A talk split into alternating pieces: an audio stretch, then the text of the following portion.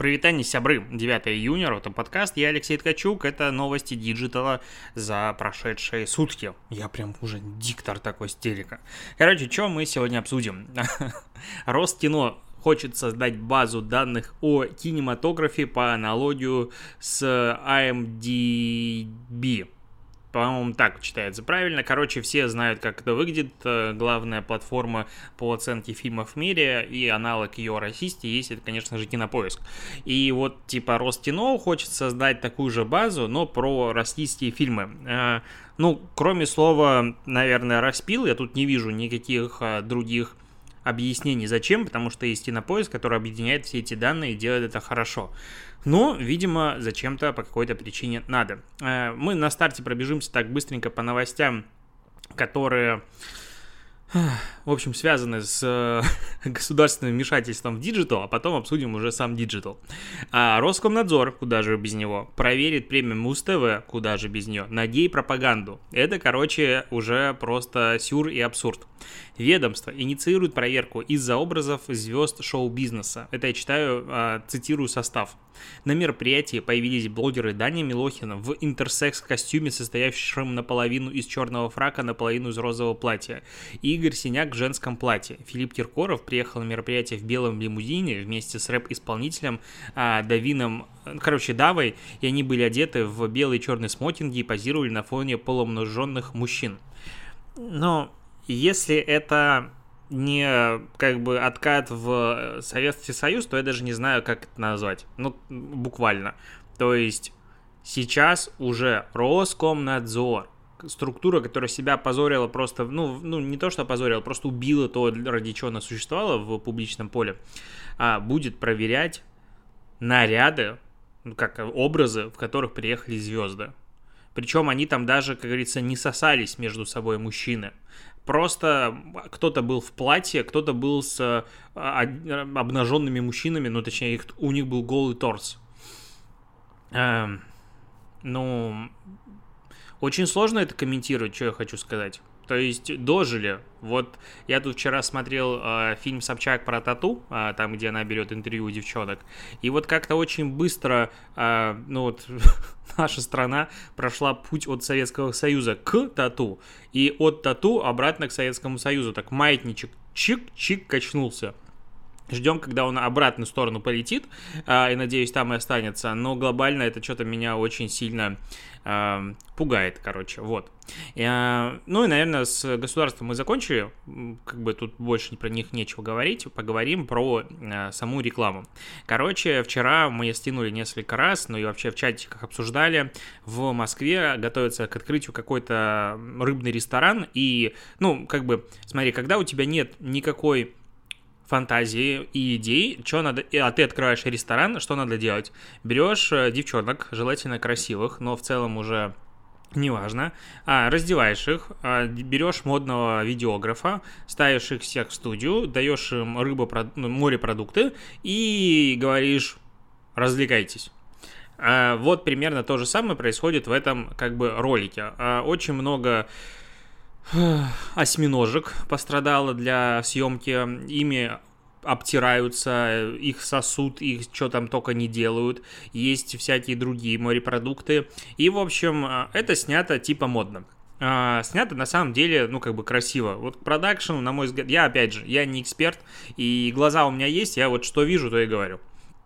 Снято адекватно, но как же достало уже вот это заигрывание еда и секс как будто бы других идей нет. Ну, честно, я вот просто не понимаю. То есть э, об этом говорят, что это модно, если вы этого не понимаете, то все остальное. Я в этом вижу как маркетолог, ну, просто самый легкий путь. Ну, то есть буквально. Самое простое, что можно сделать, это взять еду и голых обнаженных девушек и типа устроить такую провокацию. Там еще есть, э, как называется, э, шибари, в какой-то какой момент, типа японская, немножечко добавили сюда, вот, пожалуйста, вам как бы, э, что это это не просто так, а это концепция. Ну, лады. Ну, опять же, мне такое не нравится просто по причине того, что это очень э, просто, что это очень э, банально и что аппетит лично во мне это не возбуждает. Но куча восторженных комментариев, потому что это снято чуть лучше, чем обычно то, что попадает в рубрику «Дно дня», и из-за этого люди думают, что это искусство. На мой взгляд, это не так. Но если, опять же, э, смотреть вот как развивается, по сути, маркетинг хорики, особенно в Москве, то как будто бы мы сейчас видим а, то, что вот на телеке типа зажимают, все это уходит в а, ресторанный а, маркетинг, потому что есть у нас и хорошая девочка, которая занимается как инстапрофиль, тупо тем, что шутит сексистские шутки и объективизация в каждом втором предложении, и туда типа не прорваться, ну, как мне говорят ребята из Москвы, там бронь все время, и это работает. А такие рестораны появляются, возможно, в этом есть опять же запрос. Я хотел бы этого, наверное, видеть сейчас в меньшей степени, хотелось бы чего-то другого. Ну, опять же, куда мне до московских элит? А, провели исследование, это кто? Рамблер провел опрос, 810 тысяч человек, но это, правда, странная фраза, а охват составил. То есть охват это количество людей, которые видели или количество людей, которые приняли участие. Ну, не суть. Типа, большой охват был этого вопроса, и спрашивали, а, как много у вас подписок есть, и сколько денег вы в месяц тратите на подписки. И оказывается, что три четверти это сколько? Это 75% опрошенных а, они тратят на подписки до 300 рублей в месяц, 15% до 1000 рублей в месяц и 10% а, тратят больше 1000 рублей в месяц. Ну, если ты берешь кинопоиск, а, ну, ты, точнее, ты берешь Яндекс Плюс и, допустим, Netflix в нормальном качестве, то ты уже тратишь, по-моему, вроде бы в районе 1000 рублей в месяц. Плюс сюда докидываем, допустим, офис подписку, сюда докидываем какие-нибудь облака, а, сюда докидываем... Чего еще мы докинем? YouTube премиум, конечно же. Сюда докидываем спотик. А, и вот уже там тысячи по две плюс-минус получается. И еще сверху ты накидываешь, накидываешь, накидываешь. И в итоге выходит, конечно же, больше. Ну, вот так вот, если посмотреть сервисы, которыми там пользуешься. А если мы говорим про маркетологов, интересно, подписка типа на LiveDune. Это входит сюда или нет? Или это рабочие программы, которые как бы а, сюда не входят? Потому что если так, конечно, думать, то маркетологи, мне кажется, это люди, которые потребляют наибольшее количество подписок. Плюс еще какие-нибудь а, подписки на Патреоны или прочие сервисы, где есть какой-то а, дополнительный закрытый контент. И, короче, конечно же, на подписки начинает уходить большое количество а, ресурсов. С одной стороны. С другой стороны, я по-прежнему считаю, что подписки — это огромное благо для развития экономики создания контента, потому что ты становишься более м, требовательным, а, начинаешь сегментировать сегментировать то, что ты потребляешь, и подходишь к этому более осознанно, на мой взгляд. Опять же, ну и плюс это про легальность, про авторские права, и это вообще классно. А, вот, а, по результатам опроса у 12% в списке ежемесячных трат есть одна или две подписки, 5% платят за 3-4, 6% от 5 и более, 77% подключают лишь при необходимости не используют на регулярной основе. Угу. А, российские сервисы а, предпочитают 62% э, пользователей. Вот. За что готовы платить? 26% готовы платить за видеоконтент, 18% музыка и книги, 15% услуги и сервисы, 15% софт, 7% облачные хранилища. То есть сюда входит и в том числе облачные хранилища и так далее. Ну, окей, как бы, что еще сказать. А, так, дополнительная статистика, это провел кто тут? РБК со ссылкой на исследование аналитического центра НАФИ, об этом пишет. Российские э, пользователи проводят за экранами различных устройств по 6 часов в день. Слабаки. Что, что мы с тобой еще можем сказать? То есть люди не работают. Видимо, работы у них нет. А, интересно, кстати, по поводу по поводу Apple, презентации WWDC, которая прошла 2021 года, э, там, где они презентовали свой iCloud Plus и все такое, куда входит Private Relay, ну, типа VPN-очку официальную от Apple. А, так вот, э, я просто эту новость пропустил в моменте, но она не будет работать в некоторых странах, например, Китай, Беларусь, Египет и Уганда. Самые демократичные страны в мире, с ними Apple не договорились. Короче, э, законодательство просто не разрешило Apple такие, ну, не разрешило разрешили и не разрешили. Как бы свобода свободой, но бизнес есть бизнес. Поэтому, пожалуйста, конечно, мы это делать не будем. Еще на составе есть прекрасный, просто потрясающий кейс про э, TikTok Challenge под названием «Примерь работу мечты». Э, ну, что сказать. Короче, кейс появился вчера в 12.25, а этот а, челлендж, он начался вчера примерно в это же время. Ну, то есть, еще, как говорится, не успели вообще ничего, еще даже комментарии не настоялись, а об этом уже есть кейс.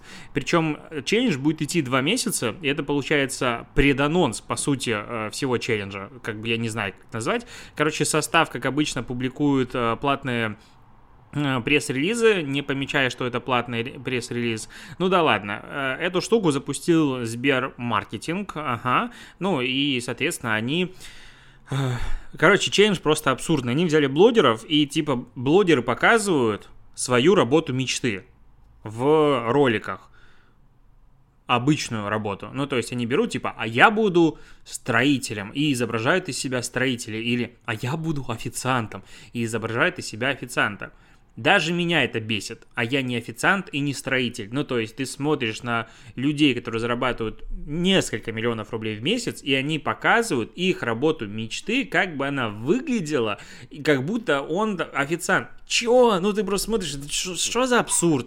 Ну, э, пока по хэштегу этому официальному а, а работа на работа.ру, там еще и песенку не записали, ничего интересного нет, никто не особо не поддержал. Два месяца будет идти челлендж, я не понимаю, почему два месяца он будет идти, сколько медиа-бюджетов туда будет вбухано.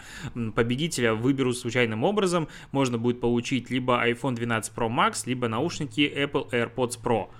То есть призовой фонд такой прям чувствуется, да?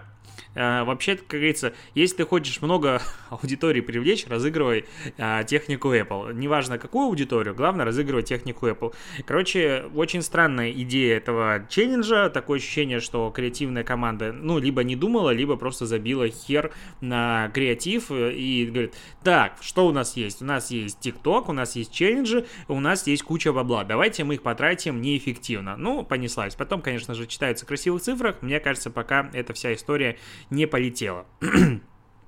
А, так, у нас тут началась неделя креаторов в вот этом семье сервисов Facebook и Instagram, и Адам Массери тут а, у себя в Инстаграме анонсирует, точнее делает преданонс а, того, что будет у креаторов, хотя мы это все, в принципе, обсуждали, и уже я в тренды это включал, короче, очень давно, но... Потому что я как бы умный, что хотел сказать. А, показывает, ну, так, точнее, Адам показывает нам э, инструменты вот этой вот креатор экономики, что там возможность зарабатывать на контенте, продавать бейджи, э, affiliate это программа для того, чтобы ты мог отмечать, допустим, шопинг теги у себя и получать кэшбэк, ну, шопинг теги других магазинов на свои, своих постах, и если люди будут переходить покупать, ты получаешь кэшбэк, и свой мерч продавать, короче, это все показывают. А Марк Цукерберг показывает другое.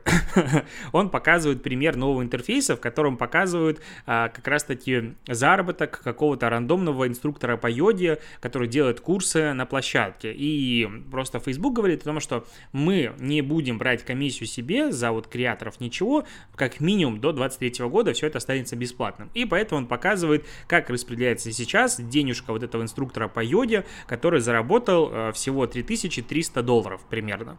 А, там минус налоги 420 долларов, потом Apple с тебя берет 360 долларов, Google берет 240 долларов, там кто-то сделал возврат 18 долларов, и, соответственно, ты заработал 2259 долларов.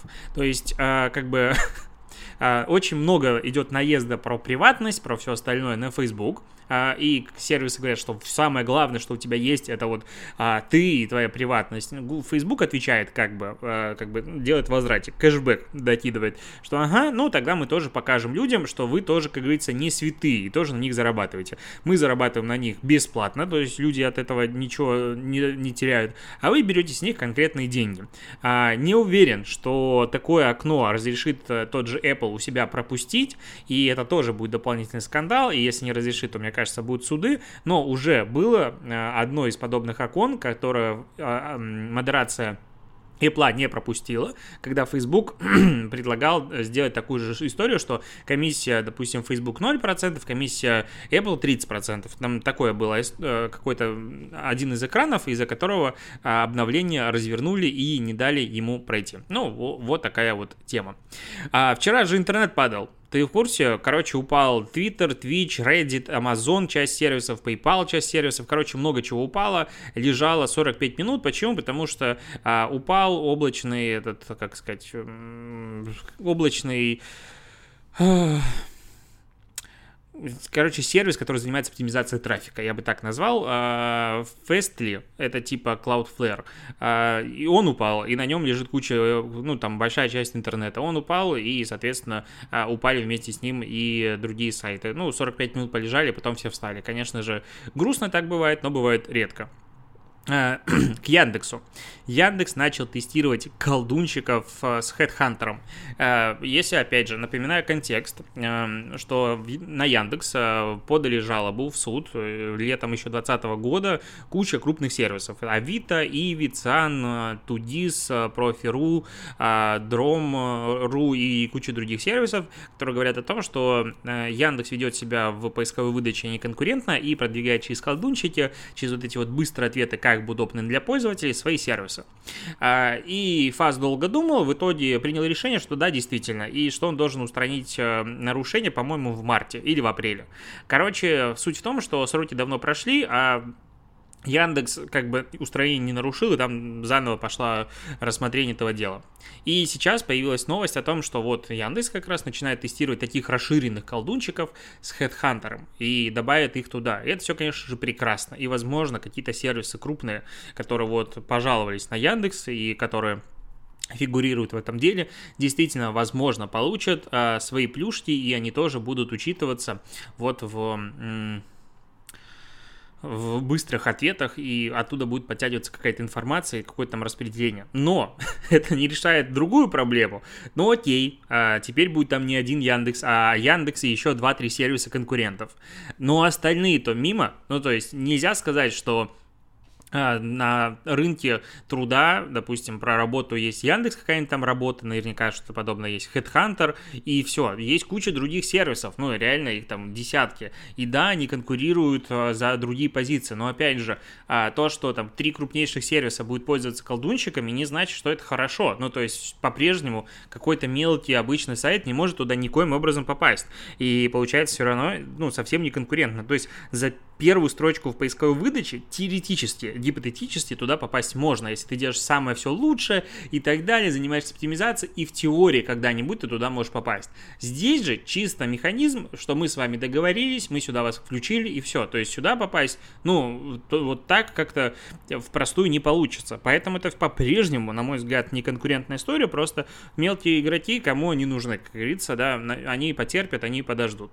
А, ну, вот такая как бы ситуация происходит. Но в любом случае, это, опять же, движение движение вперед. И про антимонопольное как бы регулирование и движение вперед. Вот новость появилась, что Google э, бесплатно разместит до 12 поисковых систем для выбора по умолчанию на смарт своих смартфонах на Android в Европе. На секундочку. То есть они сначала получили штраф, а, а нет, вот, компания отменила решение о платном аукционе на место в списке возможных систем после штрафов 4,2 миллиарда евро от Еврокомиссии. Короче, Еврокомиссия, а, ну, в принципе, ЕС, давно устала от засилия а, трансатлантических а, международных IT-гигантов и отсутствия собственной инфраструктуры, и очень сильно жмет, продолжает сжать и Facebook, и Google, и прочих ребят. И то, что было раньше, помнишь, в Винде, ну, это мы очень давно прошли, в 2000-е годы, когда браузер по умолчанию был Internet Explorer, но все, типа, могли как бы поставить другой. И другие браузеры очень сильно против этого сражались. И Microsoft, типа, окей, пожалуйста, будет предустановлен там на выбор, и выбирайте, типа, любой. А, а сейчас вот будет, по, сути, поисковик по умолчанию можно будет выбрать на стартовом окне Google будет показывать, то есть своих же конкурентов. И, конечно же, его доля частично от этого снизится. Понятно, что кардинально ничего не изменится, но в любом случае это огромный шаг вперед, который как раз-таки происходит из-за антимонопольных разбирательств. И, соответственно, конкуренция будет расти, а конкуренция будет двигать прогресс вперед, и сервисы будут улучшаться. И это, опять же, борьба за наши с вами права. И поэтому, когда каждый раз читаешь комментарии о том, что ну это же Google, Яндекс, кто угодно, они на своей платформе могут делать что угодно, нет, они слишком большие для того, чтобы считать это своей платформой. Google, по сути, поисковая выдача, вот это, это лицо интернета, ну, международное, то есть это, по сути, главная страница интернета глобально. Ну, сложно назвать какую-то другую страницу в интернете более главной, чем поисковая страница Гугла. Это прям реальное лицо интернета. И говорить о том, что это собственность компании Google, вообще некорректно. То есть это уже общее, не знаю, человеческое достояние. И, пожалуйста, подвиньтесь, будете делать то, что а, будет хорошо всем нам. А, продолжает поступать, кстати, инсайдерская информация, инсайдерская информация из э, офисов Mail.ru, это не мне, а другим, но я читаю только новости, что возможный развод Сбера и Mail.ru Group может состояться уже этим летом. И по-прежнему будут они делить сервисы, э, этому группу, господи, заговариваюсь, Mail.ru отойдет Delivery Club, Самокат и другие сервисы, а Сбер получит себе City Mobile и каршеринг City Drive и какие-то подобные сервисы интересный будет поворот, а, большая экосистема, как бы она разойдется. А, а при этом вторая самая интересная в этом, ну, то, что Сбер и Mail.ru разойдутся, давно ходят слухи, и судя по тому, как э, Сбер со всеми расходится, так и может происходить, зайти, как бы, ну, разойдутся и разойдутся. Никакой разницы я с тобой не, не, не вижу. Подписка на, там, Сбер Прайм, или как она называется, станет чуть другой.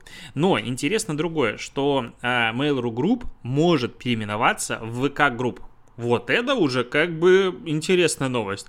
То есть Mail.ru, который был как бы Mail.ru всегда был, который купил ВКшечку, который купил ОК, который купил, у которых огромные а, подразделение игровое, и оно зарабатывает дофигища денег, они делают очень много всего, оно планирует переименоваться в VK Group. Вот это прям неожиданно, вот это, конечно, поворот. А, я не понимаю, зачем так может произойти, но, видимо, у, у ребят есть какие-то на это, ну, трезвые мысли, я надеюсь, трезвые, а, подумали перед под, подобным ребрендингом, и что подобные слухи и обсуждения курсируют уже давно а, в кулуарах, и что это действительно так может произойти. Ну, если так произойдет, произойдет, будет прикольно. Интересно, какой будет логотип и как скоро его, конечно же, засрут. А, и последняя новость. Правительство задумало обязать э, зарубежные IT-компании платить цифровой налог в России в размере 3% от дохода, который они получают с россиян. А, ну, что сказать, а, это калька с закона Великобритании, где с апреля 2021 года правительство а, а, обязало. Короче, Amazon, Google, Facebook и другие эти компании платят 2% от прибыли, полученной с британских пользователей. И наши законотворцы, они поступают по принципу, ну, Британия же классная страна, классная. Никто не скажет, что это плохая страна и что там не, не так. Никто не скажет. Вот, мы берем, копируем закон, э, ну, добавляем что-то от себя. Поэтому будет не 2%, а 3%.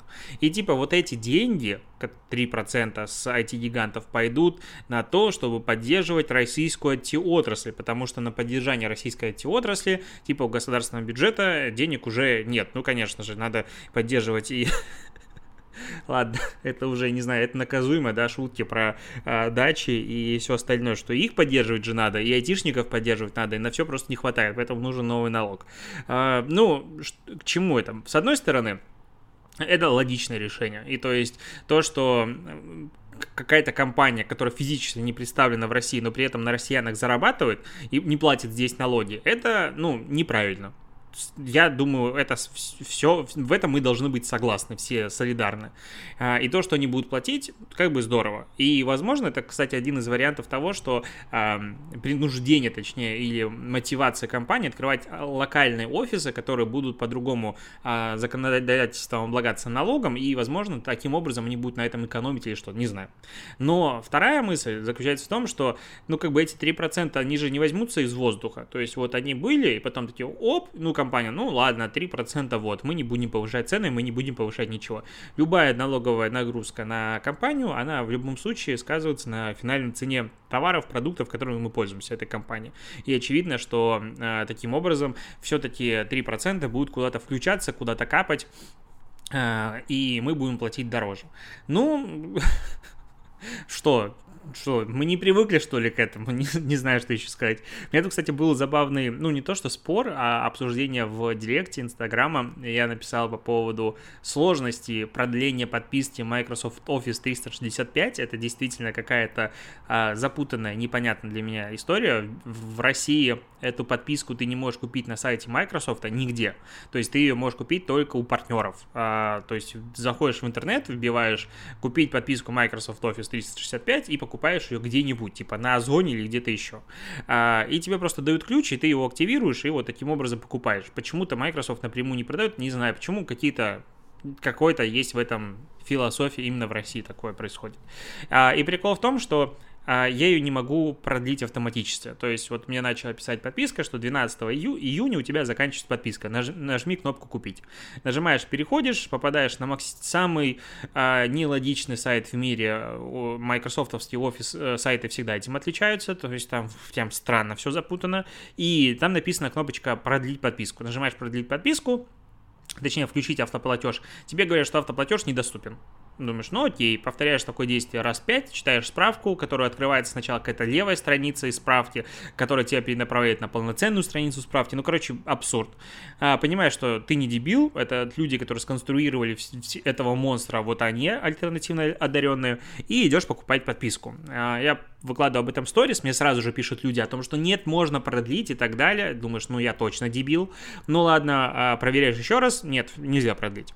Но а, мне пишут люди о том, что, я не помню, какой-то парень, что типа вот именно поэтому я считаю, что грех не спиратить а, типа сервисы Microsoft, потому что они вот такие конченые.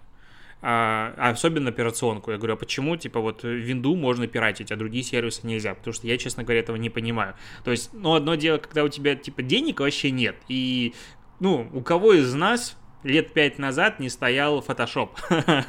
Будем откровенны, да, как бы у всех тут рылька, э, рыться в пушку. Ну, рынок тоже должен пройти какие-то стадии взросления. Я, как говорится, не горжусь, но теперь все, все хорошо. А, потому что, типа, э, брать деньги за операционную систему в 2021 году – это нонсенс. Вот что отвечает мне человек.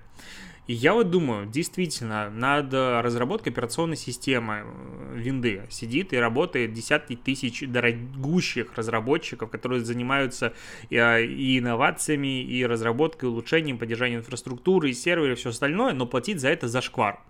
А, спрашиваю, почему так? На что, опять же, получаю ответ, что типа, ну вот у Apple ты покупаешь просто устройство, оно начинает работать. Ну, опять же, мне это странная логика, потому что покупая ту же технику, ну, не знаю, любой Windows ноутбук современный, адекватный, там тоже винда стоит, и ты не устанавливаешь ее сам, и диски давно никто не пихает, и даже ключ активации вводить не надо. Она там уже стоит, просто в стоимость устройства включена стоимость лицензии на винду. Точно так же, когда покупаешь Mac, там точно так же заложены уже деньги, это все не бесплатно, вообще никак, никоим образом это бесплатно не поставляется. Да, раньше выходили новые версии винды, которые надо было докупать, но это уже, опять же, давно не актуально сейчас обновления все выходят и просто ставятся. Ну, как бы десятая винда, она стала просто Windows, и там все с этим происходит адекватно. То есть какие-то очень устаревшие э, понимания, восприятия операционных систем. Поэтому просто это странная логика. То есть вот с одной стороны мы читаем о том, что средний россиянин тратит до 300 рублей на подписки, ну и, конечно же, тогда Windows и Office покупать, ну, не хочется, потому что Office, а, вот я покупаю семейный доступ, он стоит типа 3 600, по-моему, на год, и там до 6 пользователей, то есть я там раздаю сестре, жене и так далее, и все пользуются офисом. А, и это уже получается типа те же 300 рублей в месяц ты тратишь, но только на офис. А, с другой стороны, вот такие разговоры разговор о том, что а, платить деньги за людской труд неправильно. Ну, это, на мой взгляд, странно. И недавно, опять же, читал какую-то статью, там было обсуждение про авторские права и комментарий о том, что авторские права — это не пережиток прошлого, это вот э, капиталист э, Короче, какая-то была идея про то, что это капиталистический э, неправильный подход на то, чтобы остановить прогресс э, человечества и все остальное, э, и что... А, нет, сейчас я найду. Сейчас я найду. Сори, я как бы немножечко сбился, вот нашел комментарий, потому что я на него отвечал. Так вот, вот пишет некий Александр. Еще раз повторю, нет такого понятия, как авторское право. Если бы оно существовало, у нас бы не было культуры, искусства, науки. То, что называется сейчас авторским правом, попытка группы паразитов получить ресурсы за то, что им не принадлежит. Абсолютно все, что бы не придумал, не изобрел, не сочинил человек, содержит в себе объекты авторских прав других людей с точки зрения паразитов. Нотная грамота, алфавит, грамматика языка, эпитеты впервые кем-то уже сказаны показано в истории, исторические события, имена персонажей, бла-бла-бла-бла-бла, куча примеров, очень много.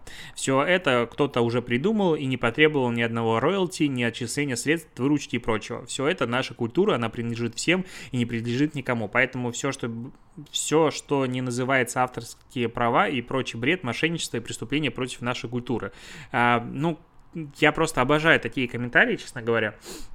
А, почему? Потому что я почему про это э, решил вспомнить, э, ну, как бы так разговор зашел. Обычно про отсутствие авторских прав и вот наследие и все остальное говорят только те, кто не создал ни одной единицы какого-то контента, востребованного другими людьми. Ну, то есть, ты, если ничего не создал, тогда ты можешь говорить о том, что авторское право, вот оно отсутствует.